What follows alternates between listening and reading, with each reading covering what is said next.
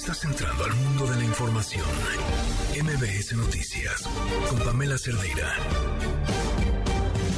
Otra vez, un evento atípico en el metro y a estas alturas, lo verdaderamente atípico sería que no tuvieran un solo incidente. Soy Pamela Cerdeira. Comenzamos.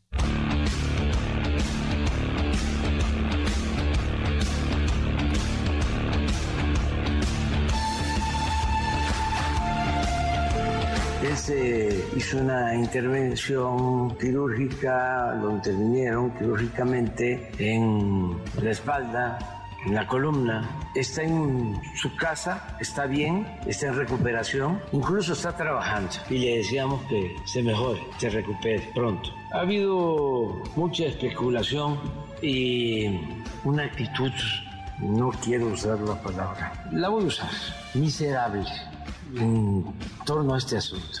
Vi un mensaje, resultó falso, atribuido a Diego Fernández de Ceballos. Palabras más, palabras menos, diciendo lo que no pudo la justicia, lo logró el cáncer. Y entonces empiezan a ver lo que llaman retweet, pero muchos esa es una actitud inhumana, eso es ser malo, de Malolandia. Y hay muchos deseándole la muerte. Eso no se le puede decir a nadie.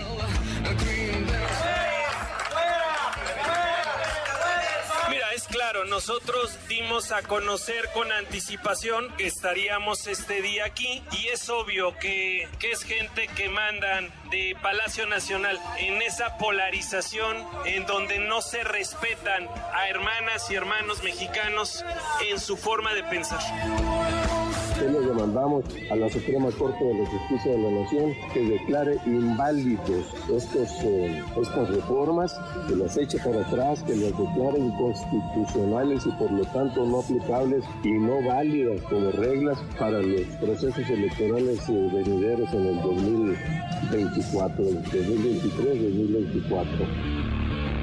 Como ustedes ya saben, venimos a presentar la acción de inconstitucionalidad con un buen público de Morena, como ya ven, que casi no los mandaron, ¿verdad? Y decirles que vamos a hacerlo como lo hemos hecho, con mucha firmeza, con mucha puntualidad.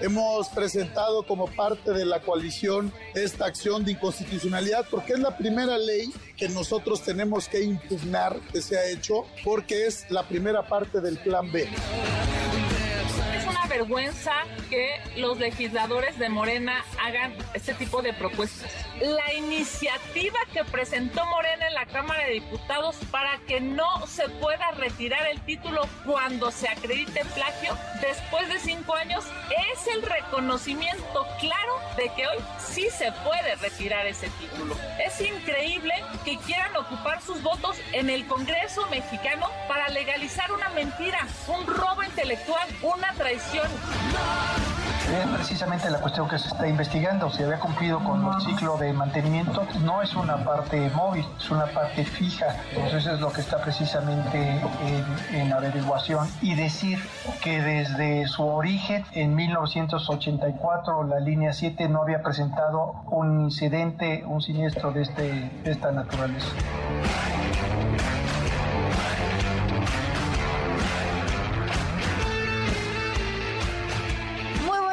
Noches, bienvenidos a MBS Noticias, gracias por acompañarnos en este lunes 23 de enero y sigue siendo enero. ¿Y saben qué? La próxima semana. Todavía nos queda un cachito de enero, qué largo es este mes, ¿no? Este, cuál Blue Monday y el segundo eh, lunes de enero, son como los cinco lunes de enero. Eh, qué cosa, pero aquí estamos con muchísima información. El fin de semana estuvo movidísimo por diferentes motivos y el día de hoy también, pues desde el juicio de Genaro García Luna, por supuesto, todas las suspicacias sobre la salud del fiscal general de la República, las respuestas, las respuestas que de un día a otro han sido contradictorias, Adán Augusto y los futbolistas arrepentidos. Vaya, muchísimo, muchísimo de qué hablar. Eh, por cierto, además hoy eh, un día, un día triste. Eh, falleció Polo Polo. Vamos a escuchar esto. Estaban los animales de la selva, una de broncas. Nadie estaba conforme como era. No, no, no, un desmadre. Y nuestro señor ya estaba que se lo llevaba la china, ya ves cómo es el cabrón. Por las buenas de poca madre, de que se encabrona. Pregúntale a los judíos cómo lo sacó del templo el cabrón. Y que le habla a San Pedro y dice, ven acá, cabrón. Y donde manda capitán hay que chingarse, ¿no? Ahí mi madre. Y llega el pobre San Pedro con la cola entre las patas, el pobre, ¿no? ¿Qué pasa? Dice, estoy hasta la madre. Chola de rumores, cabrón. Quiero que me juntes a los animales que vengan a verme de uno en uno, cabrón. Se oiga, señor, pero de uno en uno, a mi despacho. Tiene su despacho a huevo, sí, en serio. En serio, de poca madre, con buenos muebles. Puro antigua de México, ya sabes, ¿no? Chingón. Sale San Pedro y dice los animales, está aquel que se lo lleva la chingada, en serio. Los quiere ver one by one, o sea, uno por uno, ¿no? Mientras se mete el señor a su despacho y cuenta hasta 10 porque va estar tranquilo, ¿no? Que pasa el primero, entra la jirafa, ¿no? Se le queda viendo el señor, le dice, ¿qué tienes, hija? Dice, no, señor, es que conmigo sí te excediste, me cae de madre, man. Ve qué pinche cuerpo me hiciste, cabrón, por favor, man. El mendigo cuello, ¿para qué? Y luego los pinches cuernos, ¿para qué, cabrón? Y luego los ojos pinches saltones, cabrón. Ahora, y luego llena de manchas. No marches, mano, ¿qué es eso? Se le queda viendo el señor y le dice, ay, hija, qué mal estás. ¿Ustedes creen que yo hago las cosas a lo pendejo? No. Yo pienso. Dice, mira, te hice el cuello alto para que ningún animal te regatee el alimento. ¿Quién chingados te lo quita ahí arriba? Nadie. Ahí tragas solita, hija solita. Tus ojos son pispirets acá. En la fiesta. Tus cuernitos te ven bonitos. Te dice llena de manchas y algún día te viene persiguiendo otro animal, nomás te quedas parado y parece otro árbol. Camuflaje, camuflaje. ¿Estás bien? ¿Estás bien? ¿En serio, señor? ¡A huevo! Ándale ya, chingados, vamos, vamos, vamos. 78 años falleció el comediante Polo Polo Leopoldo Roberto García Peláez Benítez. Se nos fue. Antes de irnos con la información, esto es lo que nos tiene Gaby Vargas. Liverpool es parte de mi vida. Presenta. No importa cómo estés, siempre puedes estar mejor. Mejor. Con Gaby Vargas.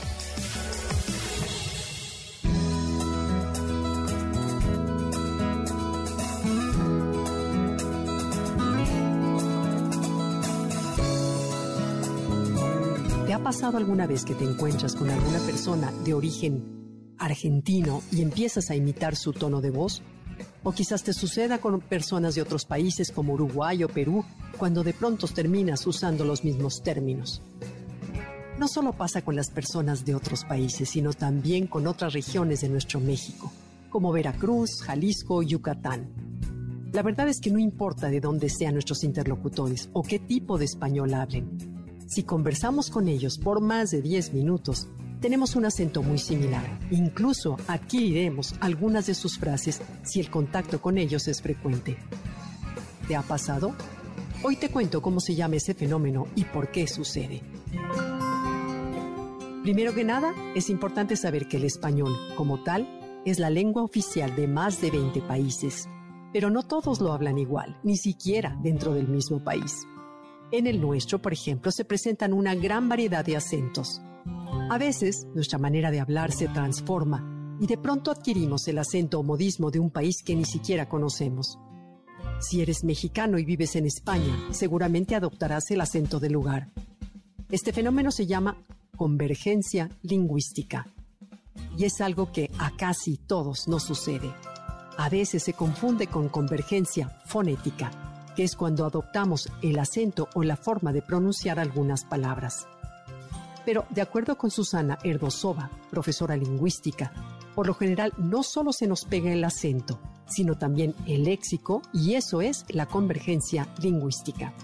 Sin duda alguna, un mecanismo muy útil para explicar los cambios que se inducen por contacto y que resultan de la cercanía de dos lenguas que coexisten en un área. ¿Por qué se da este fenómeno? Las razones son varias, pero una de las más importantes se vincula con la aceptación social y la sincronización. Si decidimos consciente o inconscientemente adoptar el tono o el éxito de alguien, es para lograr aceptación y empatía identitaria. Es una manera de sintonizarnos con la otra persona.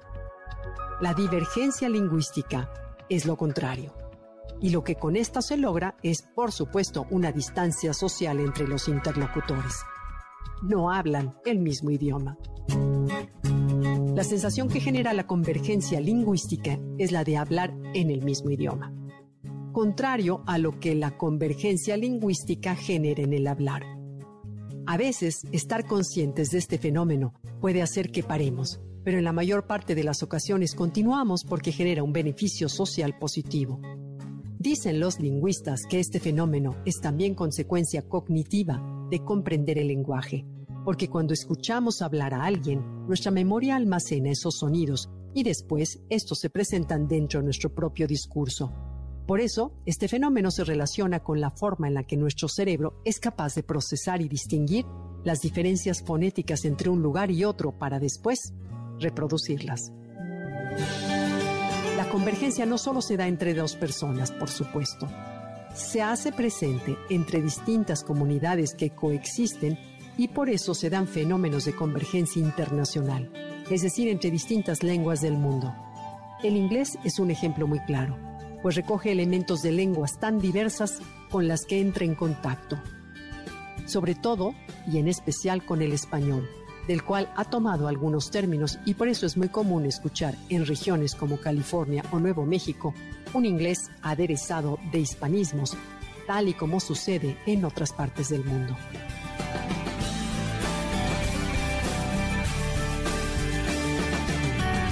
Liverpool es parte de mi vida. Presentó Mejor con Gaby Vargas. Quédate en MBS Noticias con Pamela Cerdeira. En un momento regresamos.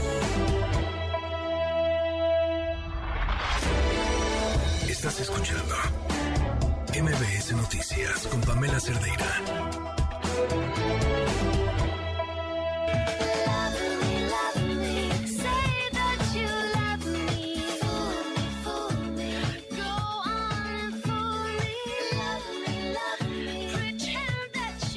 Así, así todos los pre, pre, pre, pre, pre candidatos a la presidencia. Ya platicaremos de eso más adelante.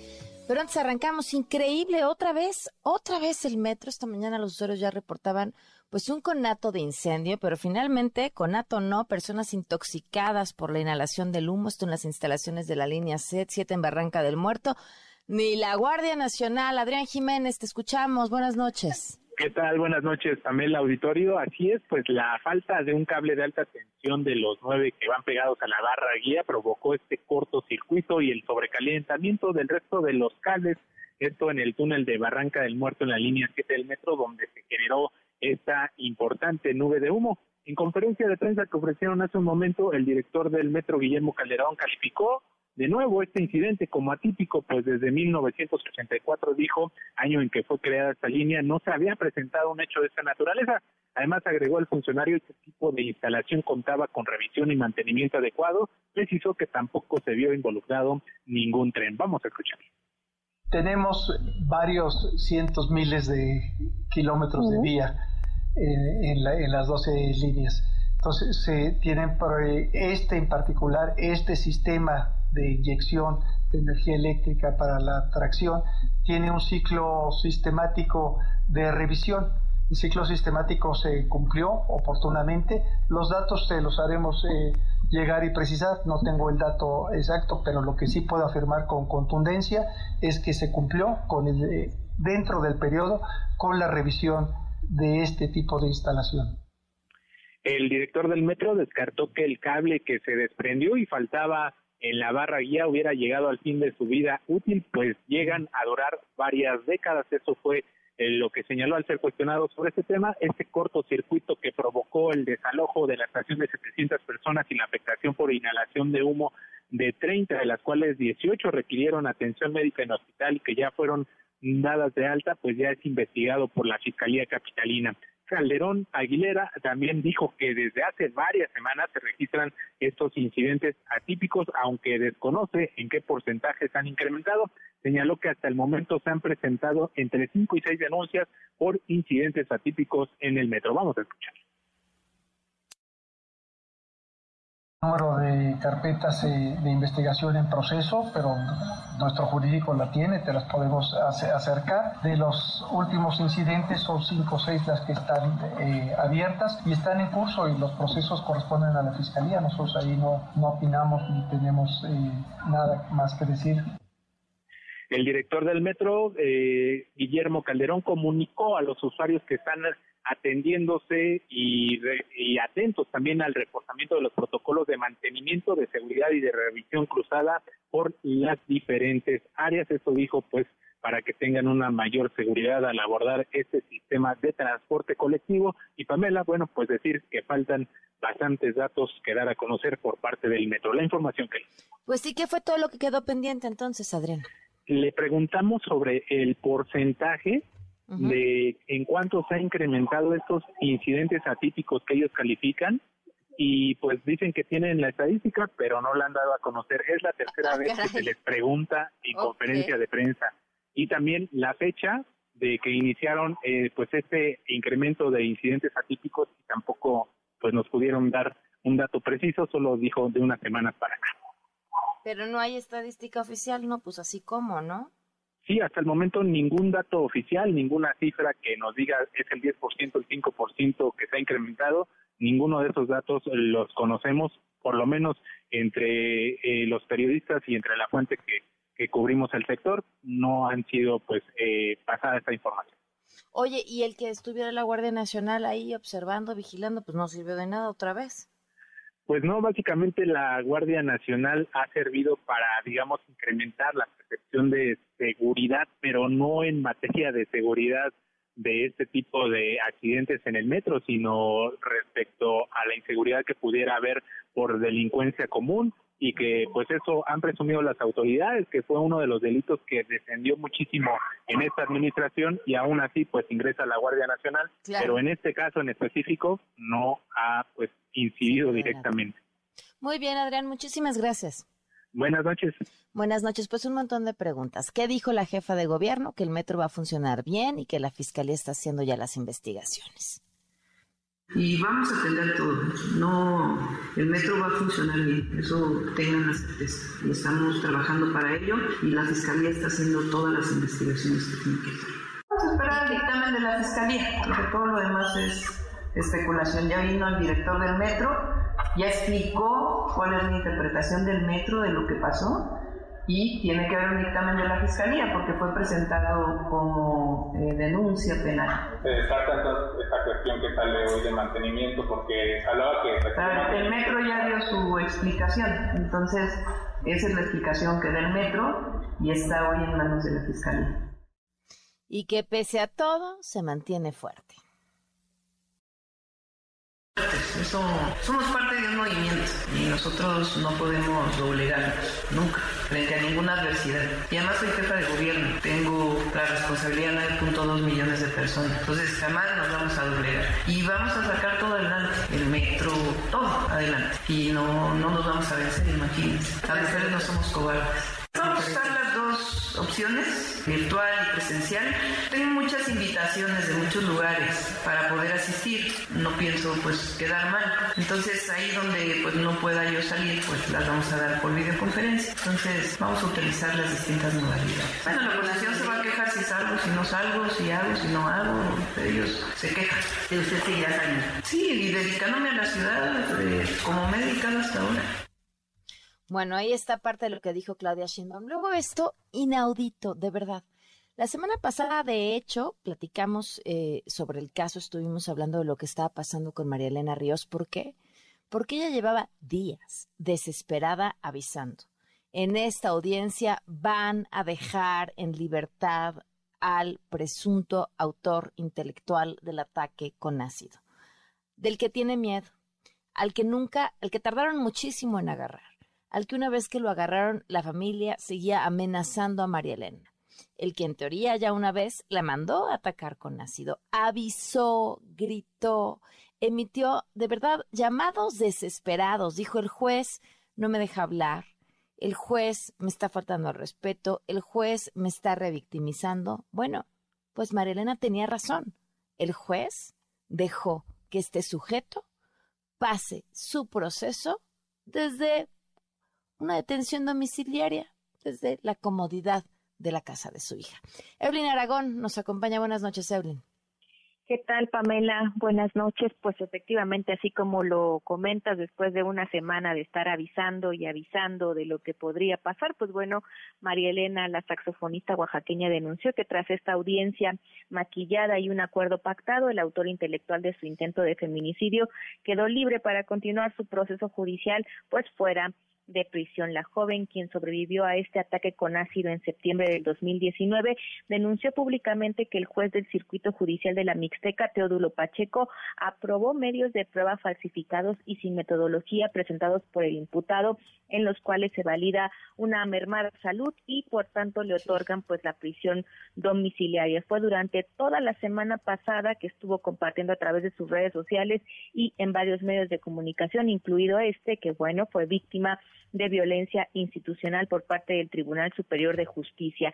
Esta resolución, Pamela, pues ha prendido las alertas de los colectivos feministas que han denunciado la situación de vulnerabilidad y el riesgo en el que se coloca pues a María Elena, además del mensaje de impunidad que mandan a las mujeres víctimas de violencia de género y feminicida ha sido tanta la presión y tantos los pronunciamientos que se han eh, pues llevado a cabo desde el día que se dio a conocer la resolución. que esta mañana el gobernador de Oaxaca, Salomón Jara, pues aseguró que la decisión del juez de control no tomó en cuenta la perspectiva de género y por el contrario, pues bueno, envía este mensaje que alienta la impunidad en un estado que reconoció pues presenta altos índices de violencia feminicida, por lo tanto pues bueno dijo que ha instruido a su personal de la Secretaría de Seguridad para realizar un diagnóstico del caso y ante lo cual han determinado que pues no existen las condiciones materiales para dar cumplimiento al cambio de medida cautelar, por lo que Juan Antonio Vera pues seguiría privado de su libertad. Vamos a escuchar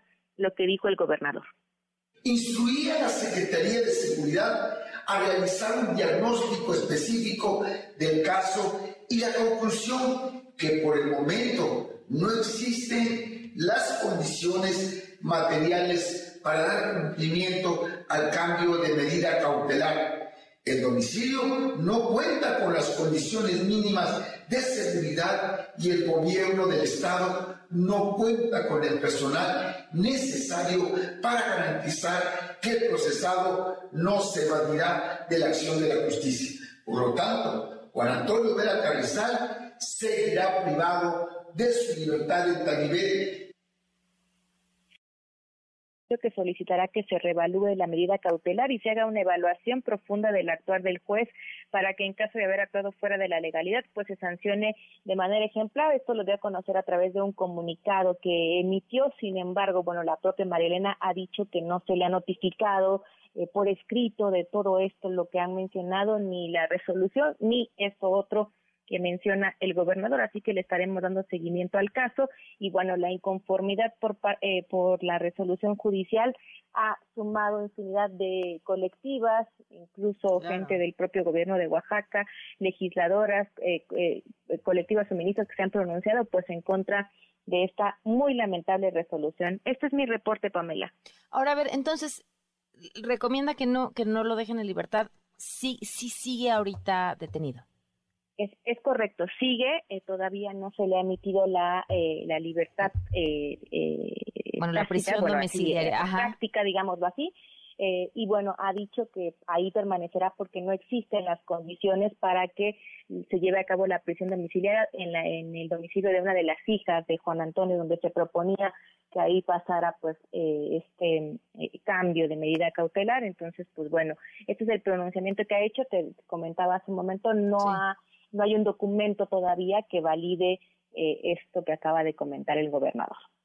Claro, pero ahora sí, sí, era justamente lo que te quería preguntar, porque ¿qué facultades tiene el gobernador para poder definir eso? Claro, también el, el, este, el titular del Tribunal del Poder Judicial pues decía justamente que estarían evaluando el tema, pero aún no se ha pronunciado con un documento en específico donde se pues se haga evidente que esto va a suceder, que Juan Antonio permanecerá en prisión. Solo ha sido la declaración por parte del gobernador del estado y estaremos pendientes de qué sigue en este lamentable, lamentable caso que bueno, ha prendido las alertas de mucha gente aquí en Oaxaca. Por supuesto. Muchísimas gracias. Muy buenas noches. Gracias a ti, Pamela. Buenas noches. Miren, es el tema. Se lo hacen a María Elena, que María Elena ha sido mediática, es brava, valiente, va y se le para quien se le tenga que parar. En todo el país. ¿Qué les queda a todas las demás? 7 con 31. Quédate en MBS Noticias con Pamela Cerdeira. En un momento regresamos. Estás escuchando MBS Noticias con Pamela Cerdeira.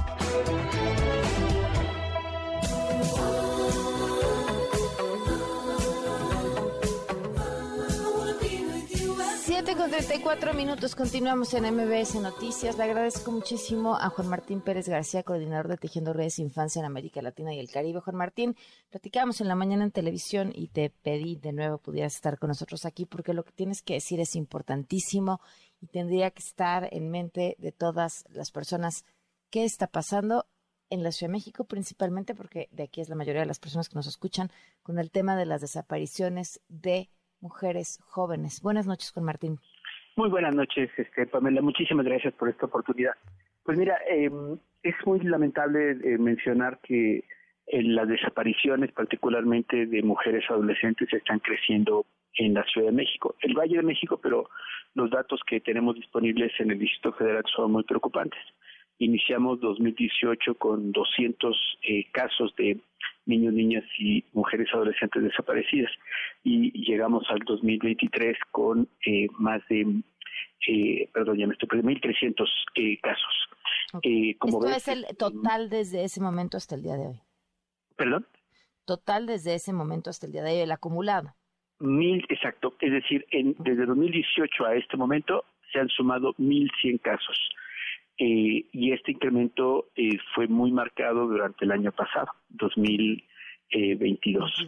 Eh, las delegaciones que ocupan los tres primeros este, lugares de mayor desapariciones son Gustavo Madero, precisamente donde acaba de ocurrir este hecho lamentable en Indios Verdes, la delegación Iztapalapa y la delegación Cuauhtémoc.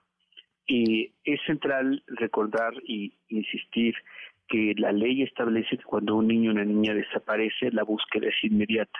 No, no hay que esperar ni permitir que las autoridades pidan esperar o tener calma. La ley establece que es búsqueda inmediata, sobre todo porque por la condición de edad están en mayor riesgo, sin importar el motivo por el cual no sabemos que estén con la familia, eh, están en riesgo al no encontrarse en un espacio protegido. Y precisamente es parte de lo que estamos tratando de insistir con las autoridades y las familias, de que tenemos que conversar este tema con niños, niñas y especialmente con personas adolescentes que estadísticamente son quienes están más en riesgo y animar a las familias a construir un protocolo de seguridad familiar que se ajusta, por supuesto, a las características de, de cada entorno pero que tiene que basarse en la confianza, en el consenso y en el autocuidado. Eh, debemos de seguir exigiendo a las autoridades, pero es eh, necesario que también tomemos acciones preventivas. Sobre este último caso eh, que mencionabas, hay un montón de dudas porque han como distintas versiones de qué fue realmente lo que sucedió, Juan Martín. Creo que es como en todos los casos obligación de las autoridades informar para evitar la especulación. eh, la, las distintas autoridades implicadas, eh, la policía, por ejemplo, municipal en Esahualcoyot, han referido que esta adolescente fue eh, reportada por los vecinos y fue encontrada en una bolsa, desnuda y sujeta con agujetas. Y ahí fue trasladada por las autoridades de eh, del Estado de México hacia la Fiscalía de la Ciudad. Eh, esto tendría que ser eh, pues un tema a explorar con más detalle qué sucedió, porque por otra parte en la Ciudad de México se reportaba que estaban haciendo eh, la propia investigación. Entonces no fue la investigación de la Ciudad de México la que eh, logró localizar eh, a la adolescente. Las personas que la tenían privada de libertad y que en el video aparece un hombre llevándosela, eh, se habrán sentido acorralados, investigados, desconocemos un poco qué haya sucedido eh, y decidieron eh, regresarla con vida. esto tiene que ser motivo de alegría. Pero claramente eh, vuelve a mostrar la urgencia de que las respuestas institucionales sean concretas y no evasivas. Eh, claramente surge la sospecha porque las personas eh, del eh, paradero de Indios Verdes no solamente se negaron desde el inicio a compartir eh, las cámaras que tienen ahí, que están identificadas, sino que incluso agredieron a la familia y a las organizaciones que estaban acompañando a la familia exigiendo la investigación, me refiero cuando ocurren los bloqueos en el paradero. se cruzan muchos intereses. El hecho concreto, Pamela, es que el incremento de desaparición en la Ciudad de México es real, que la delegación Gustavo Madero ocupa el primer sitio de caso de desaparición y que lamentablemente la mayoría de las desaparecidas son niñas adolescentes. Híjole. Pues como bien dices, hay que hacer un protocolo, hay que exigir a las autoridades, no tolerar un no, ahorita no, se fue con el novio, espérese. Y si no, ¿qué, Juan Martín? Todo lo que vimos el año pasado, padres y madres de familia cerrando avenidas para que por fin les hagan caso. Efectivamente, pues mira, quizás se pasó de largo porque fue más mediático el caso del adolescente en el, en, el Metro Indios Verdes, pero al día siguiente hubo eh, otra desaparición de otra eh, chica también adolescente de 14 años. y la familia tomó la avenida Gran Canal en la zona de San Juan de Aragón y se confundió, digamos, mediáticamente que era eh, una expresión del otro caso Indios Verdes, pero era otro caso y ella no ha sido localizada hasta el momento. Eh, entonces, por eso es tan importante que las familias no acepten un no y si es necesario tomar las calles hay que hacerlo, ampliamente recomendable. También pedirle a todas las personas que apoyemos con nuestras redes sociales, difundamos la ficha de búsqueda, sumémonos en lo posible y por supuesto es central desarrollar acciones preventivas, particularmente con niños, niñas y, personas adolescentes. Juan Martín, brevemente una pregunta, me la hizo Alina en redes y me, me sonó completamente lógica. ¿No estaba ahí la Guardia Nacional? pues no, porque no le toca a este PAME, o sea, la Guardia Nacional está, debe estar en otras cosas, esto le corresponde a la policía de la Ciudad de México, a la Fiscalía. y Yo coincido con que no le toca, pero sí estaba ahí, ¿no? Eso es lo que nos han dicho. O sea, tendría que haber estado ahí para garantizar la seguridad. Exacto, se está invirtiendo dinero ahí donde no le corresponde y donde claramente se está mirando que no está haciendo lo que se dice que debe hacer. Creo que es un debate que hay que dar nuevamente. Bueno, pues muchísimas gracias, Juan Martín. Te mando un fuerte abrazo. Gracias, Pamela. Buen día. Hablábamos del caso de María Elena Ríos, esta saxofonista agredida con ácido, una mujer valiente, fuerte, que se ha convertido en un emblema importante de la lucha contra la violencia, especialmente la violencia con ácido. Y hay una periodista que desde el inicio fue quien le dio voz, si no me equivoco, la primera que así lo hizo. Mónica Garza, periodista, presentadora de televisión. ¿Cómo estás, Mónica? Buenas noches. Muchas gracias, Pamela. Muy buenas noches a ti y a todo auditorio. ¿Qué decir sobre lo que pasó en estos últimos días, los desesperados llamados de auxilio que hizo eh, María Elena a través de sus redes sociales y la resolución de un juez que no se explica?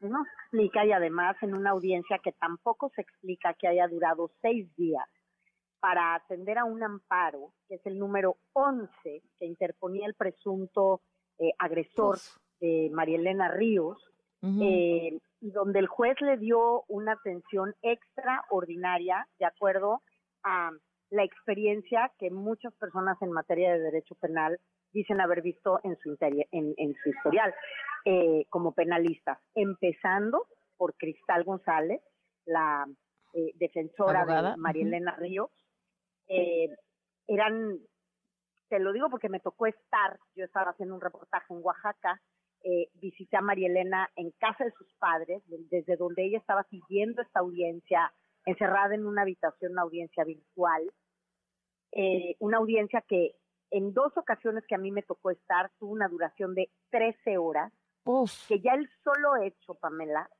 es un hecho de revictimización, están incurriendo en un delito quiero decirte que de lo que a mí me tocó ver, eh, y sobre todo de lo que a mí me tocó saber, porque en los recesos de casi seis horas había un receso de unos 30 minutos máximo, donde además Malena solicitaba hablar con un psicólogo, el psicólogo que le ponía la fiscalía, una fiscalía que por cierto en el estado de Oaxaca está acéfala, Y la cefalía de esta fiscalía no hizo más que beneficiar Claro. eh, pues las cosas en las que incurrió el juez, que de entrada desacató una orden federal que llegó desde acá, desde el centro, solicitando que se parara la audiencia porque no había condiciones para la víctima, porque se estaba incurriendo en una suerte de tormento psicológico para ella. Este juez no solo desacató la orden, continuó con la audiencia y silenciaba, según lo que la misma Malena y Cristal González, su asesora legal, me reportaron, eh, le silenciaba el micrófono. No, Eso es una obstrucción de la justicia, un delito federal. Tú sabes que cualquier eh, legislador en este momento que quisiera interponer una denuncia por esto contra el juez que llevó la audiencia, podría llevar al juez a la cárcel, según lo que me dicen los especialistas en derecho penal. Pues es que ahora este juez tendrá que ser investigado, ¿no? La realidad es que yo no sé, eh, me es muy difícil eh, entender sus, su- sus acciones y sus reacciones. En una de las ocasiones, Malena salió muy descompuesta eh, y me dijo que el juez, que había sido amenazada por el juez, Ah, caray. que el juez la había amenazado con, con, de- con dejarla sin su defensa y había eh, le había amenazado con sacarla de la audiencia, una audiencia en la que ella como víctima es su derecho Claro. estar. En cuanto ella denunció eso, fue que se giró esta orden eh, federal que el juez desacató, porque no nada más estás hablando de un juez que lejos de ser un ejecutor de justicia, pareciera estar actuando como la parte defensora del acusado, Claro. que eso es de pronto lo que parecía, ¿no? Yo, la verdad es que regreso de Oaxaca muy sorprendida por varias cosas, Pam. La primera de ellas, mientras estaba realizando el reportaje, quise tener varios testimoniales, tanto en Santo Domingo, Tonalá, donde viven los padres de Malena, como en Guajuapan, donde sucedieron los hechos hace casi cuatro años nadie en la calle, las personas que lo vieron, que lo vivieron, las personas que viven cerca, querían darme un testimonial. Y la respuesta es por miedo. Entonces yo me pregunto, ¿por qué la gente le tiene tanto miedo a Juan Vera Carrizal? ¿Por qué todos se niegan a hablar de lo que pasó? Yo fui a Oaxaca a armar esta historia de María Elena y al llegar al lugar de los hechos, no sé, les hacía un par de preguntas, por ejemplo, lo que me sucedió en los hospitales a donde fue trasladada María Elena. El solo hecho de entrar, me vieron la cara, bueno, pues digo, 25 años en la Sí, sí, televisión, sí. de algo servirá para que alguien te reconozca Te eso sucedió y haz de cuenta que habían visto un, al diablo. Ahorita lo único que vengo es a pedir una autorización para grabar y quiero hacerle un par de preguntas al encargado de urgencias. Quiero saber cómo fueron las cosas aquel 9 de septiembre del 2019. No tienes idea la dificultad a la que me enfrenté solamente por querer contar una historia. Y todo eso habla de un poder que no alcanzamos, uno, ni a dimensionar ni a entender. ¿Por qué la gente en Oaxaca quiere guardar silencio? En este caso que hoy tiene a un acusado de feminicidio en grado de tentativa en libertad y en prisión domiciliaria, que por cierto, el feminicidio en grado de tentativa no alcanza, de acuerdo al Código Penal de la, de la entidad, no alcanza para la prisión domiciliaria. Entonces, ese es otro, es otra de las grandes preguntas. Preguntas, por supuesto, como con esa acusación. No. Claro, y, claro, lo- uy, claro. y un poco lo que yo publicaba hoy para, para Opinión 51, justamente, eh, no se manda solo un juez, ni en este caso ni en ninguno. El presidente del Tribunal eh, Superior de Justicia en el estado de Oaxaca, es imposible que no estuviera enterado de lo que estaba sucediendo en esa audiencia, Pamela Claro. es imposible que no supiera las violaciones a los derechos de Malena como víctima. Sin embargo, permitió que continuara la audiencia. Seguimos con la misma pregunta, ¿por qué? El gobernador que rápidamente se pronunció, haber estado en contra de lo que se determinó eh, por este juez, la realidad es que yo me, pues entre todas las personas y sobre todo las organizaciones de derechos humanos en la entidad que han defendido a Malena, pues al primero que buscaron fue al gobernador, que aunque él tiene que respetar la autonomía de la fiscalía, insisto, una fiscalía acépala, la realidad es que si tienes o si puedes tener al menos una conversación con el magistrado presidente para sensibilizarlo al caso. No fue localizado el gobernador.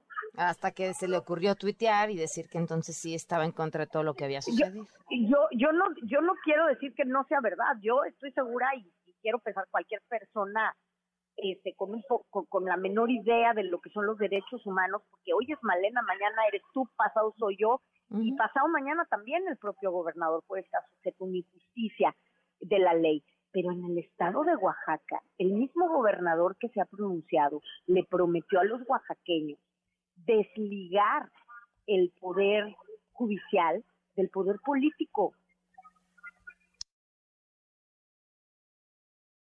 Eh, eh, preguntas alrededor de cuáles son los alcances de esa promesa, porque lo que pasó en el caso de María Elena Ríos es inexplicable, tan inexplicable que hoy todas las autoridades en Oaxaca se pronuncian sorprendidas. Muchas interrogantes en lo que está pasando ahí. Pues Mónica, felices por de verdad el excelente trabajo que estás haciendo y me imagino lo que estás preparando para, para conocer mejor de este caso va a ser importantísimo de ver. Te mando un fuerte abrazo. Te agradezco muchísimo, Pam, a ti como siempre, además que has sido uno de los medios de comunicación más acercados siempre también como periodista, como informadora de, del caso de Marilena Ríos, como uno de los casos a nivel internacional más emblemáticos del fenómeno del ataque con ácido en México. Claro, un abrazo, gracias. un abrazo de regreso. Y en la línea está Cristal González, abogada de Marilena Ríos. Cristal, muy buenas noches, gracias por acompañarnos. Muy buenas noches, ¿cómo estás? Muy agradecida por tu espacio, por tu sororidad y por darnos voz, que es una injusticia para todas las mujeres la atrocidad que nos pasó la, semana pasada y por supuesto en relación a derechos de la más importante que es Male y estamos hablando de un feminicidio con ácido.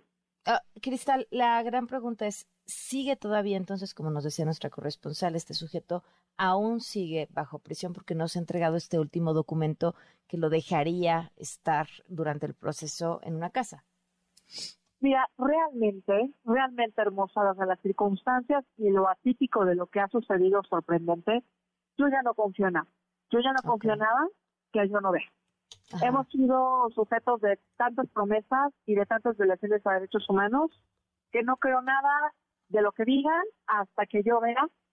Eh, efectivamente, como dijo Moni, estuvimos 60 horas, 6 días, incluso una tortuosa noche del viernes para el sábado que no dormimos nada. Ni fiscalía, ni yo como abogada privada de Male, ni ella misma, ni la familia, ni nadie.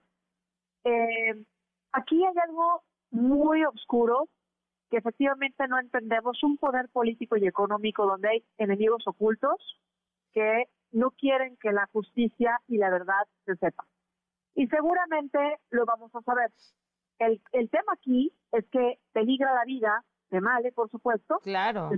¿Ya? ¿No? Y de las abogadas. Entonces, es, es, es luchar no contra leyes, sino luchar contra, no tengo una grosería, pero contra la popó que hay de lo oscuro y lo ilegal de lo que. Y el descaro fue precisamente esta audiencia donde se empezaron a maquinar pruebas.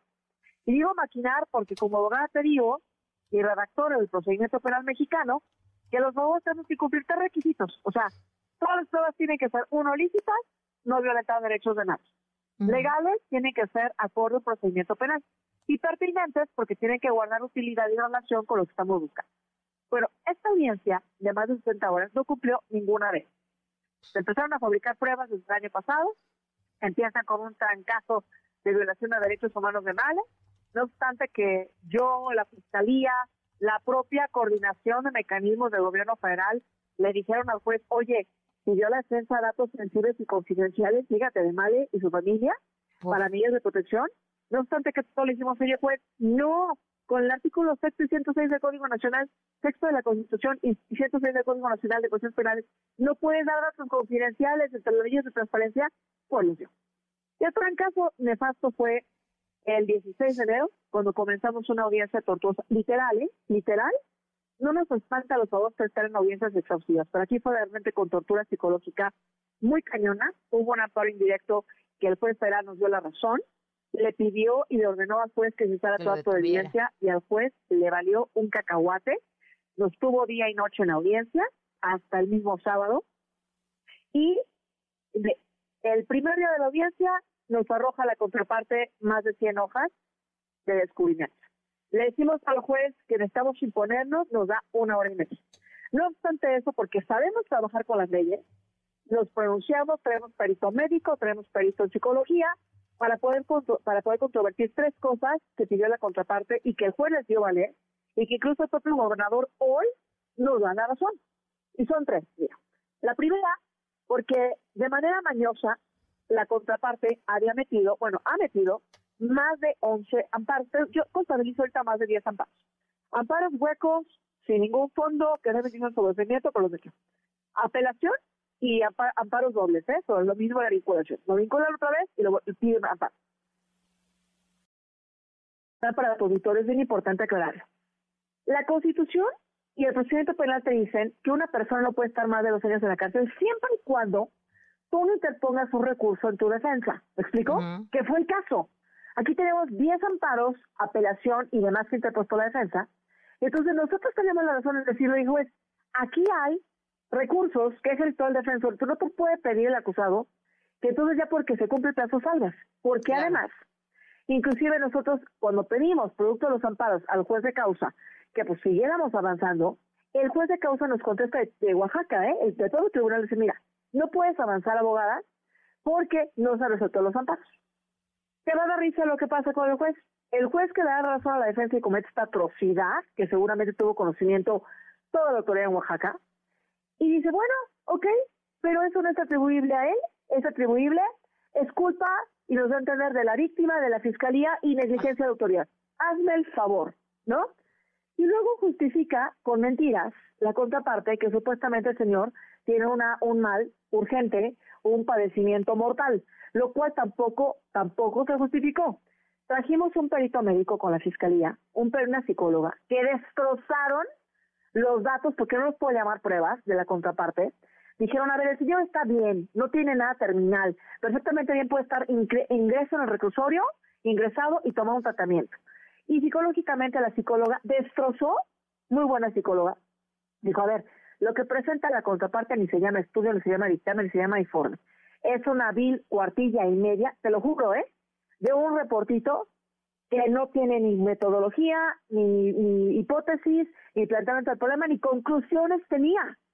Presentan un contrato privado para un brazalete que casualmente lo paga un familiar, una familiar del acusado, y casualmente es una persona que está investigada por iniciar una campaña mediática e incitar al odio ni representada y una fijación obsesiva en medios electrónicos, la familia con ella. ¿Me explico? Un lugar donde pretendían un domicilio que no tenía ni siquiera la protección adecuada para que no se fugue una persona. Y personal de seguridad pública que te daba risa porque dices, oye, risa y coraje. Donde el juez incluso dice, oye, pero le van a poner en el lugar alimentos y, entonces, y nos contesta que nosotros no podemos pedir tal protección en la casa habitación porque es una casa habitación. Entonces, ah. estuvimos como títeres hermosa, 60 horas, para que el final el juez a modo resolviera una, una, una, una cambio de medida cautelar que no correspondía. El gobernador incluso lo dijo, nos dio la razón a lo que nosotros dijimos por más de, o sea, por más de 30 horas. Y entonces, eso es lo que ofende a la inteligencia de la dignidad humana. O sea, haber sido títeres para una maquinación de audiencia a modo donde ya sabían el pacto político y la corrupción de lo que querían. ¿Me explico? Entonces, le pone en peligro la vida de Male, Male le dijo al juez, y lo probamos, ¿eh? el poder político económico, le dijo, si usted lo saca, me mata, porque él me ordenó, él ordenó matarme, me va a rematar, pues el juez hizo caso omiso. Es más, la amenazó con sacarla a ella y sacarme a mí. ¿Me explico? Bueno. Y luego también, el, Sí, el- esta tengo que ir persona a una hace una- pausa. Pero, pero, pero termina, concluye con esto. Te oímos. Claro. Al final, él expresa unas palabras donde se ve perfectamente bien y se entiende el, el espíritu, el mensaje amenazante para mal y para todos, y aún así el juez hace caso omiso. Amenazante.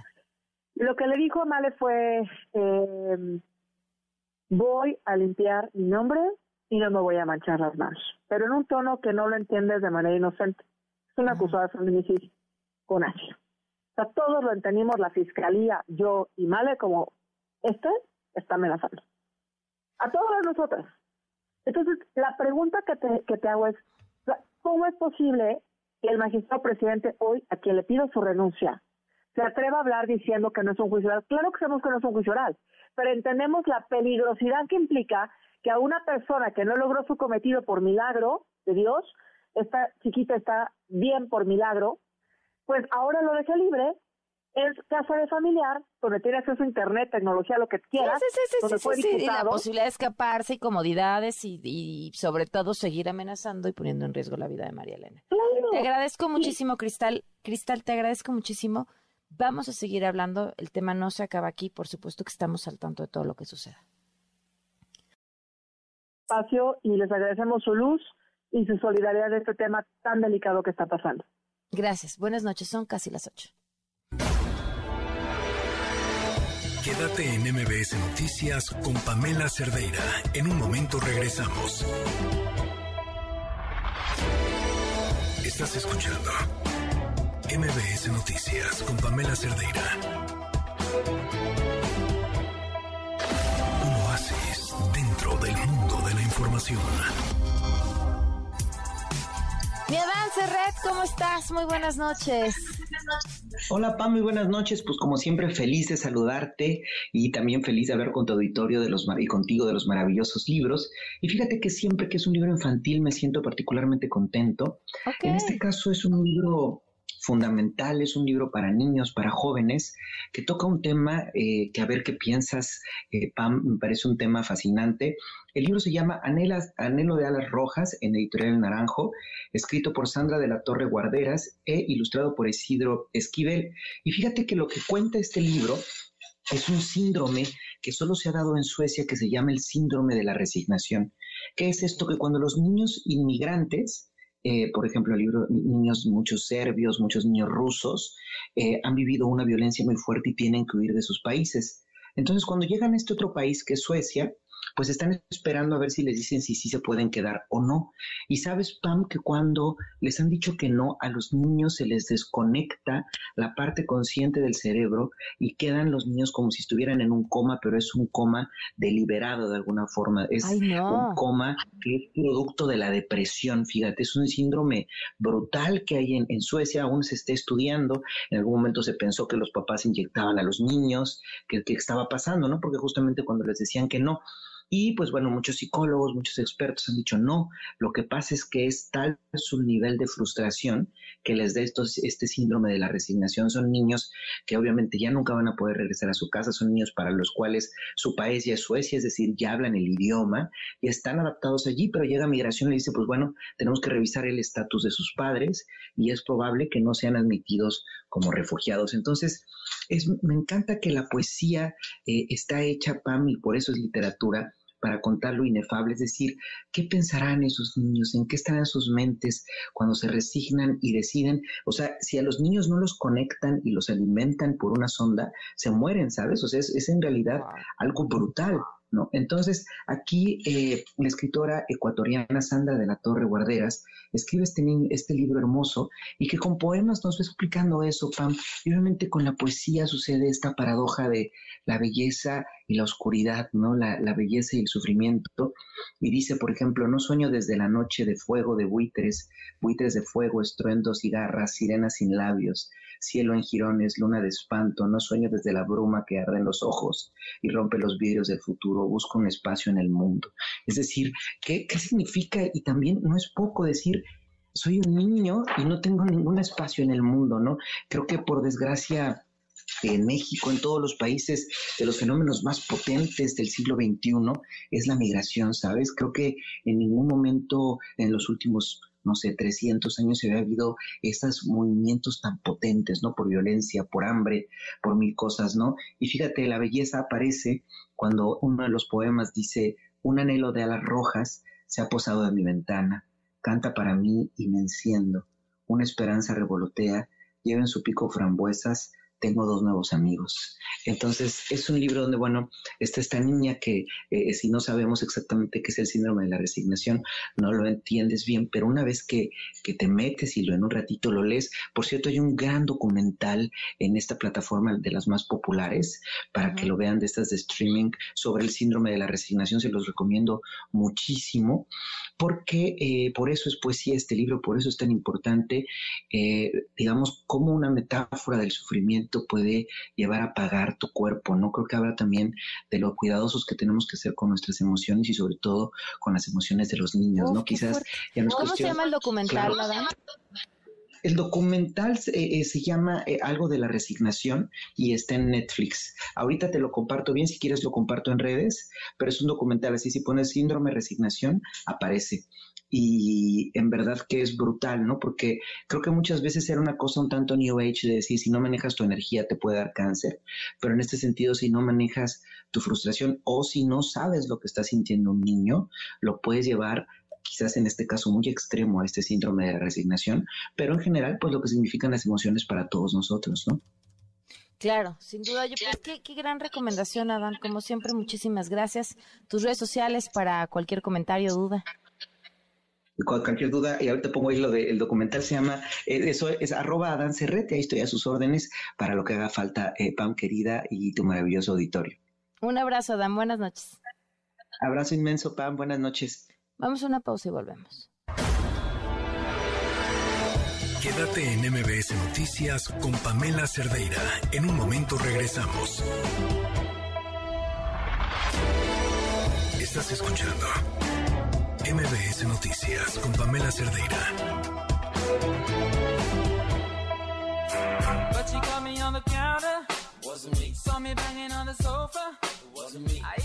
Son las 8 con 12 minutos y hoy dio inicio formalmente el primer día del juicio en contra de Genaro García Luna. Mariano Moreno, corresponsal de MBS Noticias, tiene la información de lo que sucedió este día. Hoy ocurrieron muchas cosas interesantes en el primer día de juicio en contra de Genaro García Luna, quien fue secretario de Seguridad Pública en los tiempos de Felipe Calderón. Los alegatos de apertura de la Fiscalía y la Defensa duraron aproximadamente 20 minutos, menos tiempo del que se esperaba. La Fiscalía dijo que Genaro García Luna, a la par de su función como secretario de Seguridad Pública, llevaba otro trabajo uno más sucio, que consistía en recibir sobornos y proteger al cartel de Sinaloa. Por su parte, la defensa de García Luna le aseguró al jurado que no existe ningún correo electrónico, ningún documento, ningún mensaje, ninguna fotografía o grabación alguna que indique un vínculo entre Genaro García Luna y el cartel de Sinaloa. La defensa también mostró fotos de García Luna al lado de Hillary Clinton, John McCain, Eric Holder y, y el expresidente Barack Obama. El abogado César de Castro le pidió al jurado no dejarse engañar por los cárteles de la droga en un discurso que se vio más persuasivo que el que tuvo la fiscalía. Después de los alegatos iniciales, la fiscalía llamó al primer testigo, quien resultó ser Sergio Villarreal Barragán, alias El Grande, narcotraficante mexicano detenido en 2010 y que pertenecía al cartel de Sinaloa y a la fracción de los hermanos Beltrán Leiva. El grande entró a la sala vistiendo de traje y al responder las preguntas de la fiscalía afirmó haber estado en varias reuniones con Genaro García Luna desde que era director de la AFI, esto durante el gobierno de Vicente Fox. El grande señaló que él se encargaba de pagar sobornos a varias autoridades, entre ellas municipales, estatales, federales y militares. El grande dijo que los sobornos a Genaro García Luna fueron de gran ayuda al cartel de Sinaloa porque sólo así pudieron crecer y eliminar a sus rivales. Mencionó que los sicarios del cartel portaban uniformes y camionetas clonadas de la AFI y que realizaban cateos a domicilios que eran propiedad de sus rivales, en este caso del cartel del Golfo. Según el testimonio de El Grande, el cartel de Sinaloa y la AFI se quedaban cada uno con el 50% de la droga decomisada a organizaciones rivales. Algo interesante que también se mencionó en la audiencia de hoy fue que El Grande reveló que Arturo Beltrán Leiva le regaló a Genaro García Luna una motocicleta Harley Davidson edición especial, esto en Ciudad de México. Algo que le llamó la atención a El Grande, según su testimonio, es que Arturo Beltrán Leiva y Genaro García Luna se hablaran con tanta familiaridad. Afirmó también que Luis Cárdenas Palomino, quien fue mano derecha de García Luna y que hoy se encuentra preso en el penal del Altiplano, también estuvo presente en las reuniones en donde se recibían los sobornos. Se espera que mañana la Fiscalía continúe con el interrogatorio a El Grande y después vendrá el contrainterrogatorio por parte de la defensa de Genaro García Luna, en donde buscarán desacreditar su testimonio. Para MBS Noticias, Mariano Moreno. No, bueno, el tema, el tema está eh, brutal y así será todos los días con narraciones muy interesantes de lo que vayan diciendo estos eh, testigos. Ya estaremos aquí, por supuesto, compartiendo todo lo que suceda en medio de este juicio y las reacciones en este país 8 con 16. Una vuelta al mundo del deporte. El marcador de Rosa Covarrubias en MBS Noticias. Hola. Rosy, ¿cómo estás? Perdón, Van. Hola, Rosy. ¿Cómo estás, Van? Buenas Bien, ¿y noches. tú? Vamos todo bien, todo bien. Vamos a arrancar hablando de, bueno, pues el tema de Dani Alves, que, bueno, hoy fue trasladado a, a otra área para estar en, en prisión preventiva. Eh, ya lo, lo platicábamos el viernes, el Club Universidad, bueno, pues le rescindió el contrato. Y estas fueron palabras de Leopoldo Silva, el presidente del patronato del, del Club Pumas Universidad, respecto a la situación que atraviesa Dani Alves y qué podrá proceder después. Causa justificada, sí. ¿Ustedes no podrían tomar acción legal contra Dani? Vamos a revisarlo más adelante, vamos a dejar que se desarrolle el proceso. Tendrán que esperar a ver qué es lo que se resuelve. Por lo pronto el tema de los refuerzos para el Club Universidad, para sobre todo por pues por el espacio económico que va a dejar Dani Alves, que por cierto, el fin de semana fue uno de los temas discutidos, PAN, porque él hablaba que ganaba pues cerca de 30 mil euros al mes Wow. Ajá. y le faltaba un ser, 300 mil euros mensuales, Ok. lo que ganaba Dani Alves. Entonces, la jueza, al, al, al encontrarle ese error, que han mencionado, ¿no? Que ha caído en muchas inconsistencias y es por ello que, pues, la O sea, ganaba situación no- 300 mil y dijo que ganaba 30 mil. Exactamente. No, pues cualquier 30 y cosita no de son equivo- sí, 300. cualquier equivocación, ok. Sí, sí, nimiedades, ¿no? No, sí, la verdad es que ese tema sí también acá al, medio futbolístico sacudió. Pero bueno, en temas ya de la Liga MX PAN, ayer precisamente Pumas venció 4 por 1 al conjunto de León. Parece que con Rafa Puente el equipo universitario, pues ahí va, ahí va, ahí, ahí, ahí la lleva el, el equipo de los Pumas. Le dan una alegría, van en el cuarto lugar, es su segunda victoria de esta temporada. Y bueno, pues en otros resultados, Atlas y Querétaro empataron a tres goles. En la corregidora, tú recordarás que pues el 5 de marzo se van a cumplir un año de aquellos disturbios precisamente en este inmueble y que pues produjo todo el tema del veto, el Fan ID. Bueno, pues el día de ayer empataron a tres goles sin aficionados en el Estadio Corregidora. Pachuca derrotó 4 por 1 al conjunto de Juárez. Necaxa 1 por 0 a Cruz Azul. Eh, y bueno, hablando de Pachuca, que ganó 4 por 1 al equipo de Juárez, Guillermo Almada, el director técnico del equipo de los Tuzos, habló después del triunfo. Estamos satisfechos por el triunfo, quizá este, en parte del juego no tuvimos todo lo preciso que quizás sobre el, sobre el final, los últimos 20, 25 minutos, que con esa intensidad y ese ritmo que le pusimos al partido, el, el rival decayó un poco, pero el resultado no refleja todo lo duro y complicado que fue el partido. ¿no? Y bueno, ya lo decíamos, el, el Toluca derrotó dos goles por uno a Chivas.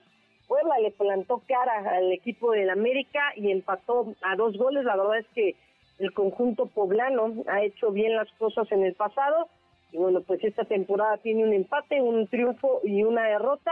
Monterrey derrotó 3 por 1 a San Luis y el viernes Tigres y Tijuana empataron un gol y Santos venció dos goles por uno al equipo de Mazatlán. En la Liga MX femenil otra goleada y se dio el día de ayer. América venció 5 por 0 al equipo de Tijuana y esto fue lo que dijo Ángel Villacampa respecto al funcionar y al accionar de su, de su equipo.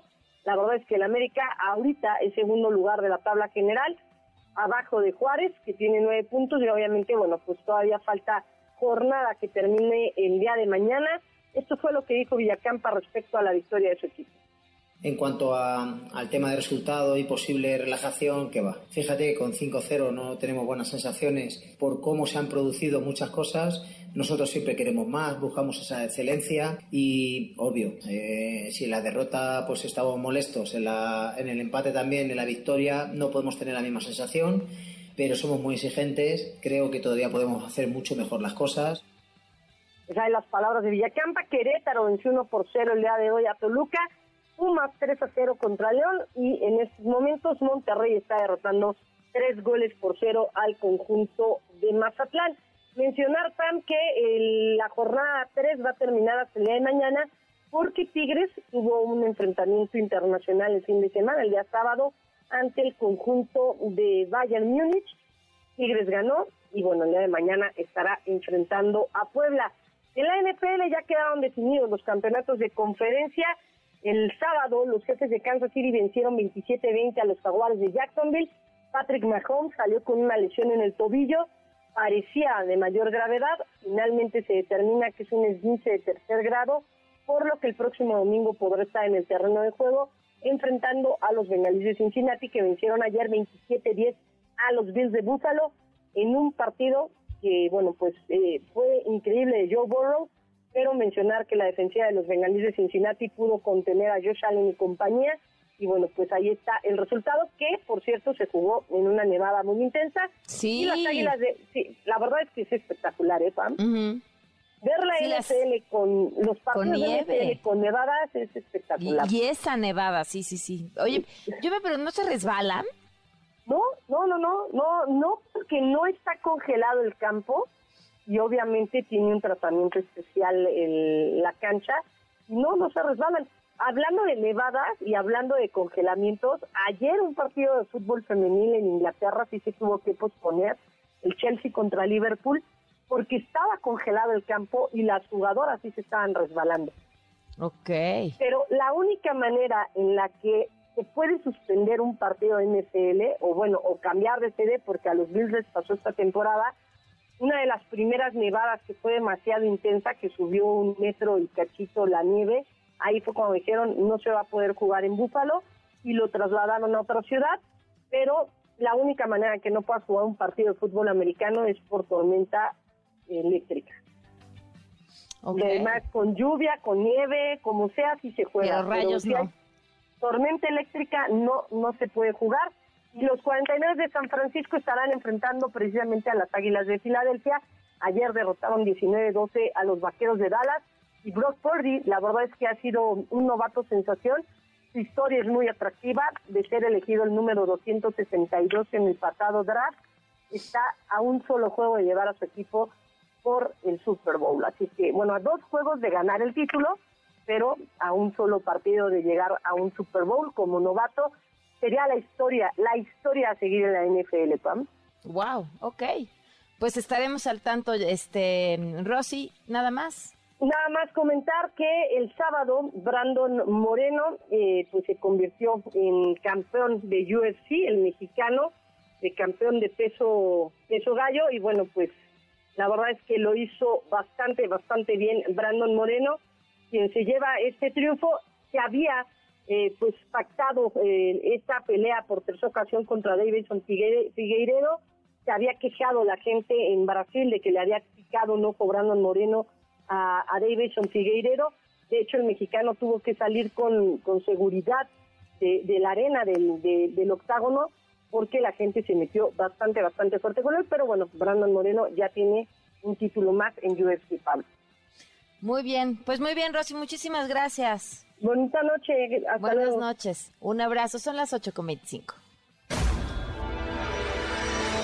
Quédate en MBS Noticias con Pamela Cerdeira. En un momento regresamos. Estás escuchando MBS Noticias con Pamela Cerdeira. 8 con 27 minutos, seguimos en MBS Noticias. A ver, ay, oigan, les recuerdo que estamos haciendo una comunidad en Telegram. Creo que me encuentran así, comunidad Pam Cerdeira, si tienen Telegram. Y está padrísimo porque, a diferencia de los otros medios, incluso el WhatsApp eh, o las redes sociales, pues lo que buscamos aquí es eso, crear comunidad y entonces quienes estamos ahí conectados podemos compartir información, opinar entre nosotros, hablar de música, hablar de libros, ahí están los libros que estamos leyendo, pero también los que ustedes nos quieran poner y eventualmente vamos a hacer en esta comunidad, eh, Pam Cerdera Comunidades, como lo encuentran. Eh, eventualmente lo que vamos a hacer es un videochat o algo para platicar. Y bueno, pues hacer eso, comunidad, lo que tanta falta le hace a este país y al mundo, creo. Bueno, ¿qué onda? ¿Qué onda? Con este video que circuló el fin de semana. Son Miguel Ayun, Giovanni Dos Santos y Braulio Luna. Escúchenlos, por favor. Amigo Dan Augusto, te quiero mandar un fuerte abrazo, desearte todo lo mejor para este año, cuídate mucho, que vengan cosas muy fregonas. Saludos. Adán Augusto, ¿cómo estás? Te mando un saludo. Siempre vamos a estar a gusto contigo. Tu amigo Braulio Luna, que estés muy bien. Secretario Adán, ¿cómo estás? Soy Giovanni Dos Santos y estoy muy a gusto con su amistad. Le mando un fuerte abrazo. Ay, bebés. Bueno, ¿qué pasó? Pues que circuló este video y que claro que de pronto se les encendieron los focos rojos a todo mundo porque no son tiempos de estar haciendo campaña y por supuesto que puede ser interpretado como un acto de campaña fuera de tiempo. ¿Por qué? Porque las llamas corcholatas pues están compitiendo por la atención, yo creo que del, elector único, pero también de, la gente morena para que sean votados y sean pues el, el o la candidata a, de Morena a la presidencia no están en tiempos. Ya el INE apercibió a Claudia Sheinbaum y le dijo que hiciera un llamado a que por favor sus seguidores dejaran de hacer actos políticos de campaña en tiempos que no eran adecuados y ella publicó este comunicado que le hizo el INE eh, subir pero lo publicó así y me y lo pongo porque me lo pidieron, pero no estoy de acuerdo porque es un acto de libertad de expresión. Lo de las bardas que estaban poniendo en todos lados y por supuesto que esto cae en las mismas, exactamente en las mismas. Pero esto también recuerda a lo que pasó con el Partido Verde, que cuando estábamos ya en esa temporada donde terminan las campañas y es el periodo en el que uno tiene que de resignación, pero no, no es de resignación, es más bien de reflexión, de ver qué haber con su voto, sin tener todo el río de las campañas encima, empezaron a publicar, ¿se acuerdan? En redes sociales, diversos influencers que había que votar por el verde y, y les cayeron con todo el rigor de la ley. Y aquí seguramente alguien les avisó que pues era exactamente lo mismo lo que estaban haciendo y que les iban a caer con todo el rigor de la ley. Bueno, ¿qué publicó Layun? No creía necesario probar lo que es lógico, pero ante los ataques recibidos quiero dejarles diferentes mensajes que mando a mis amigos conocidos cuando me los solicitan todos con una misma estructura. Yo soy una persona a la cual no le gusta la política, me duele lo que se ha hecho porque ahora tendré que restringir mis saludos solo para gente que conozco y no para cualquier persona o fan que lo solicite híjole, o sea, si no sabes cómo se llama el secretario de gobernación de tu país, no solamente tenemos un problema porque te guste o no te guste la política, no inventes. Y no saber que quien le estás mandando el saludo es el secretario de gobernación de tu país. Y digo, y no saber que hay tres personas que están peleándose por ser el futuro candidato a la presidencia, yo, yo entiendo que no te guste la política. Yo entiendo que no te guste, pero que no sepas eso básico bueno, uno, Giovanni Dos Santos, ¿qué publicó? Está circulando en redes un video donde aparezco enviando un saludo personal que me solicitaron por medio de un amigo cercano. He sido parte de mi, ha sido parte de mi carrera, de mi carrera compartir amablemente este tipo de saludos con mis seguidores y amigos que me lo solicitan. Aprovecho este medio para deslindar mi imagen y cualquier mal uso que se le esté dando este video que circula en redes haciendo hincapié en que no fue realizado como parte de alguna campaña o algún fin de apoyo político en particular. Muchas gracias y saludos Giovanni Dos Santos. Braulio Luna. Aclarar que el video que está circulando en redes sociales en el cual suponen y aseguran que estoy haciendo campaña y proselitismo mismo mensaje me fue solicitado de manera privada por un amigo con la intención exclusiva de felicitar al señor secretario por su cumpleaños, hacer un juego de palabras y listo. Yo chequé esta mañana la fecha de cumpleaños del secretario de Gobernación y, según Wikipedia, es el 24 de septiembre. Bueno, entonces eso ya era viejo y apenas circuló el video en el momento en el que yo parecía más bien como, como, como le deseo un buen año para año nuevo, ¿no? Este, pero esas las rapidísimas respuestas, pero también el secretario de Gobernación lanzó un comunicado en el que llamó a no hacer propaganda con su nombre luego de que recibiera el apoyo y respaldo pues de estos futbolistas. Que dice aprovecho esta comunicación para exhortarles a que no difundan mensajes de, o propaganda que se haga uso de mi nombre, imagen o cargo público en redes sociales o cualquier medio de comunicación o difusión, dado que no nos encontramos en los tiempos señalados. Esto fue lo que dijo el sábado el secretario de Gobernación ante esta historia, que bueno, pues es eso. ¿Saben qué es lo más triste? Que pareciera que todos, ahora todos son el Partido Verde. Bueno, en otra información y, y también asuntos importantes, una de ellas en Cancún, se están poniendo las cosas color de hormiga. ¿Qué pasó? Bueno, hay un bloqueo eh, en el aeropuerto internacional. ¿Por qué? Porque los taxistas no están conformes, porque están trabajando los Ubers y además se les han ido a los golpes a los conductores, pero también a los pasajeros. Israel García, corresponsal de MBC Noticias, tiene la información. Te escuchamos, Israel.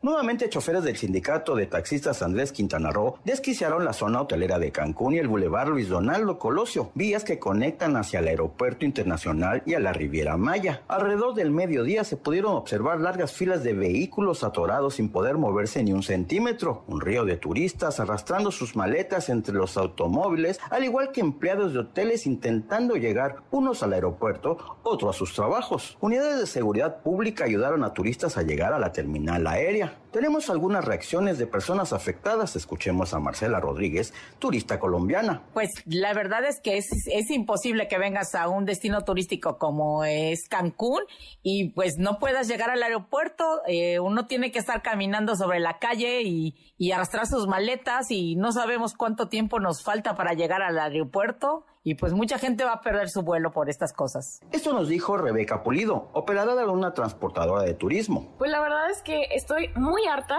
porque llevo una hora esperando en este tráfico imposible y me da coraje de que el gobierno no haga nada al respecto.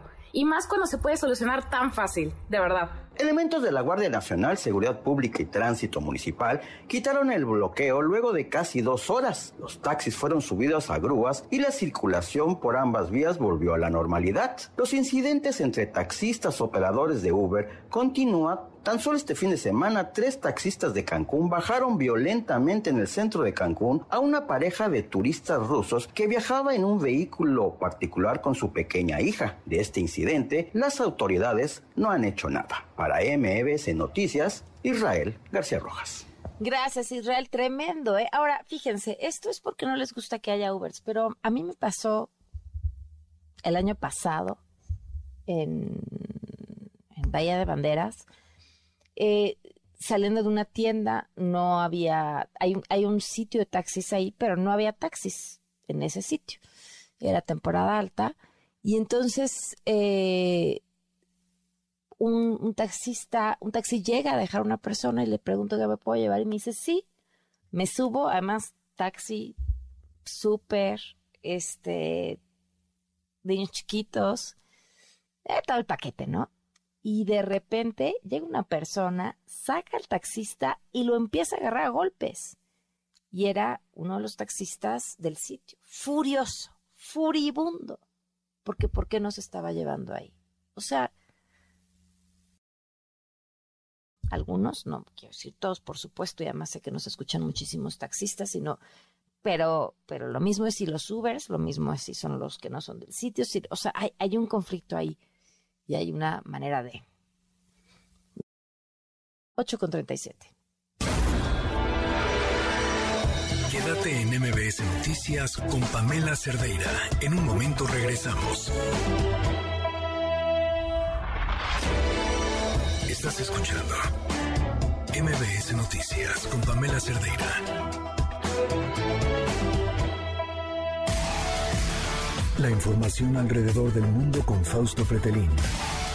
Fausto, ¿cómo estás? Muy buenas noches. Hola, qué gusto saludarte, Pamela. Muy buenas noches. Igualmente, qué gusto saludarte. Cuéntanoslo todo. Igualmente, bueno, Pamela, el día de mañana se va a celebrar en Buenos Aires esta cumbre de la CELAC, que es la cumbre de estados latinoamericanos y del Caribe, en donde, pues, eh, uno de los elementos eh, que llama mucho la atención era que hoy iba a reunirse Lula con Nicolás Maduro, digamos como en el preámbulo de esta reunión de la CELAC, pero por fortuna, allá en Argentina, hace ya algunas semanas, algunos ciudadanos eh, venezolanos fueron con los jueces y levantaron una demanda en contra del hoy eh, pues dictador de Venezuela, Nicolás Maduro, por eh, crímenes que han recibido eh, algunos de sus familiares, crímenes de lesa humanidad, ya inclusive la, la, ONU cuando estaba Michelle, Bachelet todavía a cargo del área de derechos humanos de ese organismo, ya había dado un informe sobre eh, el caso de Nicolás Maduro. Sin embargo, tal pareciera que eh, Biden y algunos otros han tratado de resucitar a Maduro después de la guerra en Ucrania y tenía pues prácticamente el cinismo Maduro de viajar a Buenos Aires para presentarse eh, a esta cumbre. Y creo, Pamela, que hubiera sido un gravísimo error eh, que Lula iniciara su participación internacional recibiendo y negociando con Maduro. Eh, sabemos que Maduro ya lleva 15, 16, 17 negociaciones o no sé cuántas mesas de negociación, empezando por México, República Dominicana, Colombia o varios países más, y en todas ellas ha fracasado. Es decir, él sigue atornillado al poder y eh, creo que sí fue una, una, buena una buena solución, ¿no? El hecho de que pues eh, tenga miedo Maduro de viajar a, Buenos Aires. Él dice que por, movimientos de ultraderecha fascista, no. En realidad, eh, por cuestiones judiciales en contra de su persona, por eso no viajó a, a Argentina. Pero hay otros elementos que llaman mucho la atención. Uno de ellos, eh, Pamela, fue eh, pues esta conferencia de prensa que sostuvieron Lula y el presidente de Argentina, Alberto Fernández, esta mañana.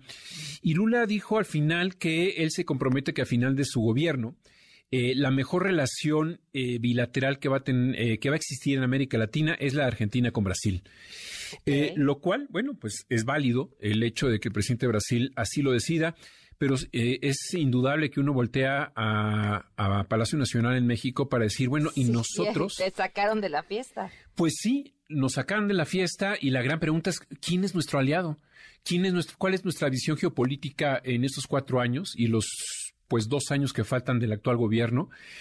Yo, yo creo que hemos eh, desperdiciado mucho tiempo en armar pleitos a España, pleitos a Perú, pleitos a Panamá, a Austria y no nos hemos enfocado en realidad a lo que auténticamente tendría que valer la pena, que es nuestra visión geopolítica, creo yo. Sí, es cierto, es que claro, o sea, podríamos hablar todo un espacio solamente de los problemas que hemos provocado. Sí, ese ha sido, digamos que el rasgo internacionalista de nuestro presidente. Eh, y creo que es un tiempo eh, que hemos eh, perdido mucho. Yo insisto, por ejemplo, el, tema de las mujeres en Irán. Eh, hoy, hoy hubo una nueva ronda de sanciones por parte de la Unión Europea eh, en contra de algunos funcionarios allá iraníes que realmente pues eh, participan o coparticipan en estas manifestaciones que reprimen a las mujeres luego de que el año pasado, como sabemos todos, murió una, una chica de 23 años después de haber ido a un ministerio público eh, fue llevada eh, por la llamada policía de la moral porque se eh, dejaba ver parte de su, de, su pelo en la cabeza.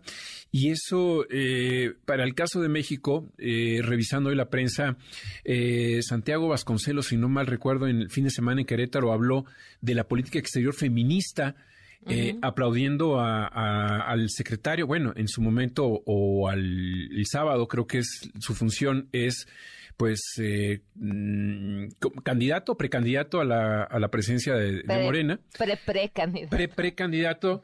Y, y, aplaudía la política exterior feminista. Y yo, pues, cada vez que mencionan eso, digo, bueno, no hay que confundir un programa de un organismo como puede ser Relaciones Exteriores o como puede ser la empresa X o la empresa Y, que fomenta mucho eh, la equidad de género, a a que el gobierno federal tenga auténticamente una política exterior feminista, que esa es una broma verdaderamente muy mala, creo yo. Eh, y por poner simplemente un ejemplo, pero podemos estar varios minutos hablando de lo que se ha dejado de hacer en política exterior. Pero bueno, para no desviarme del, del tema, eh, Pamela, simplemente reflexionar qué significa la CELAC, qué se va a hablar de mañana, cuando todos los países de América Latina, o la mayoría, nos estamos dando la espalda eh, Perú con Bolivia, eh, El Salvador con prácticamente toda la región, eh, México con algunos países de, América Latina, como Perú puede ser, por ejemplo. y eso creo que debería de ser el principal tema de la agenda que analicen mañana, que definan qué es la dictadura, que, que reciban, sí, ya está el presidente de Cuba por allá, pero también es un dictador, y ver de qué manera puede eh, ayudar a los cubanos a salir de la situación en la que se encuentra, porque pues es muy fácil solamente pedir que termine el embargo, eh, los castigos y las sanciones de Estados Unidos, pero de acuerdo, pero también hay que poner de su parte, ¿no? Sí, sí, sin duda. Pues Fausto, como siempre, un gusto escucharte. Igualmente, Pamela, muy buenas noches. Un fuerte abrazo, muy buenas noches. Oigan, un último, más bien reciente tiroteo masivo en San Mateo, California, Estados Unidos, el segundo en tres días, Edgardo Moreno, corresponsal de MBC Noticias, tiene la información. Te escuchamos, Edgardo, ¿qué pasó? Gracias, Pamela. Buenas noches. Tal como lo dices, en menos de 48 horas California se viste de nuevo de sangre. Imagínate que siete personas han sido asesinadas esta tarde en dos escenas separadas en Half Moon Bay, esto es en el condado de San Mateo. Cuatro víctimas fueron encontradas muertas alrededor de las tres de la tarde de la tarde en la cuadra Cabrillo de esa localidad, dijo la oficina del alguacil, y otras víctimas fueron transportadas al centro médico Stanford. Poco después de ese descubrimiento, tres víctimas más mortales fueron encontradas en una escena separada. A eso de las cinco de la tarde, Sao Chun Li, otro residente eh, de la ciudad de origen asiático de 67 años, fue detenido con el arma eh, que se supone fue utilizada en estos dos atentados. Eh, todavía estamos esperando los detalles de cuáles fueron los motivos. Recordemos que hace un par de, dos días, realmente el sábado por la noche, en Monterrey Park eh, murieron 11 personas, nueve más han quedado heridas y el atacante sí se suicidó en este caso, pero en esta oportunidad en San Mateo, al norte de California, fue detenido y estamos esperando que se conozcan los detalles que está motivando a estos asiáticos o personas de origen asiático a realizar estos atentados, especialmente cuando están en las celebraciones del año lunar chino. Este es el reporte, Pamela. Pues estaremos al tanto. Gracias, Edgardo. Buenas noches. Buenas noches. 8 con 49. Quédate en MBS Noticias con Pamela Cerdeira. En un momento regresamos.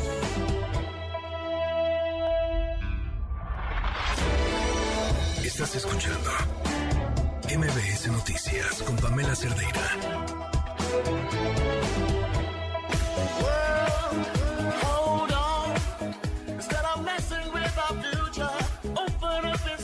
Así, World, hold on, que se... Esperemos tantito. Todavía no se acaba el primer mes del año y, las que han pasado, ¿eh? Bueno, pues ahora otra vez fue el metro, otra vez otro incidente. Esto es parte de lo que el director del metro, Guillermo Calderón, dijo esta tarde. Es precisamente la cuestión que se está investigando, si había cumplido con el ciclo de mantenimiento. No es una parte móvil, es una parte fija. Entonces es lo que está precisamente en, averiguación. Y decir que desde su origen, en 1984, la línea 7 no había presentado un incidente, un siniestro de, este, de esta naturaleza. Pues entonces uno podría decir, entonces pareciera que ya le tocaba. Y claro, si hay un tema de mantenimiento. Resen dice en la línea. Joali, ¿cómo estás? Buenas noches. Pamela, pues dice Guillermo Calderón que no había presentado, pues hoy lo presentó. Sí. Y eh, te puedo decir que eh, recibí un mensaje de un trabajador de justamente de esa línea y te lo voy a leer textual. Dice, cortocircuito en un puente de inductancia. Está fallando el contactor, el gigante switch que alimenta las vías de la terminal. Y le responde otra, no, les tocó a ustedes y está reportado hace como dos años. Yo he bajado a vías dos veces a echarle polvo químico para apagar el humo. Fíjate que eh, obviamente, pues bueno, eh, eh, miré que era un ruptor y es justamente un dispositivo electromagnético o mecánico que cierra y abre sucesivamente un circuito eléctrico.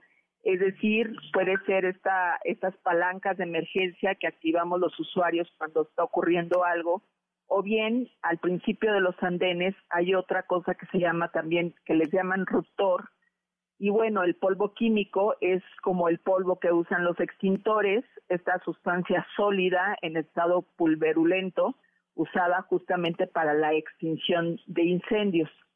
En este caso, Pamela, en el caso de hoy de la línea 7, amable radioescuchas, el ruptor que provocó intoxicación a más de 60 usuarios sería como la caja de luz, como la caja de luz que todos hemos tenido en la casa. Y hace dos años, justo los trabajadores, según este mensaje de este trabajador de esta línea 7, está diciendo que ya lo habían reportado, que se calentaba, pero no hubo eco, como no ha habido eco en otras estaciones que han tenido otros incidentes, estas cosas atípicas que se presentan. Y la solución espontánea de los trabajadores, pues era justamente usar polvos químicos para apagar de alguna manera este humo de este ruptor cuando se calentaba, enfriarlo y evitar lo que ocurrió hoy. Hoy pues no hubo esos polvos químicos, esos polvos mágicos que evitaban ese humo y hoy sí hubo más de 60 intoxicados. ¿Cómo ves, Pamela? Híjole, pues me, parece un dato interesantísimo el que, el que nos contes en este momento, principalmente porque eh, va en contra de parte de la narrativa que se escuchó el día de hoy y sigue insistiendo en un mismo tema, es un asunto de mantenimiento pues eso es lo que dicen los trabajadores justamente con quienes he hablado, con quienes eh, eh, he estado, digamos, ligando después de lo que he reportado de estos incidentes en el metro. Se han estado haciendo como estas ligas donde me han estado contactando y justamente los trabajadores están pues muy enfadados, muy enojados porque todo apunta a que ellos siempre son los irresponsables cuando aquí estamos hablando, Pamela, de que hay reportes de ellos mismos quienes están todos los días en el sistema colectivo Metro desde, desde siempre, desde cualquier eh, posición en la que ellos están, reportan y nunca hay una respuesta, digamos, de la autoridad que tendría que estar obligada a atender estos reportes y a eh, justamente pues a mirar qué es lo que está pasando para evitar estas fallas, y lo entrecomillo, o estos accidentes que por supuesto pues hemos tenido eh, eh, pues en, en, los últimos meses eh, pues este tipo de accidentes que pues el, el metro transporta miles de vidas no no no este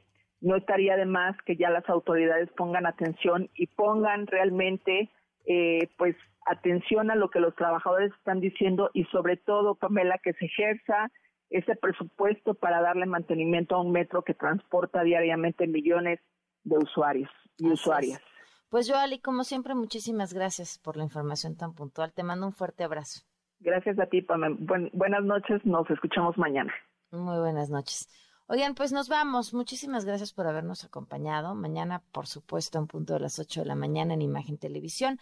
Y a las 7 de la noche aquí en MBS Noticias, a lo largo de todo el día en mis redes sociales, me encuentran como arroba Pam en Twitter, en Facebook, en Instagram, en TikTok. Y ahora en Telegram, si buscan eh, Pam Cerdeira Comunidad, estaré feliz de poder compartir ahí con ustedes y que, y que nos conozcamos entre todos y demás. Y eso, que hagamos eso que tanta falta hace, que hagamos comunidad. Que descansen. Gracias a todo este equipo. Muy buenas noches. Ahora estás informado. Nos escuchamos el día de mañana con las noticias que tienes que saber. MBS Noticias con Pamela Cerdeira.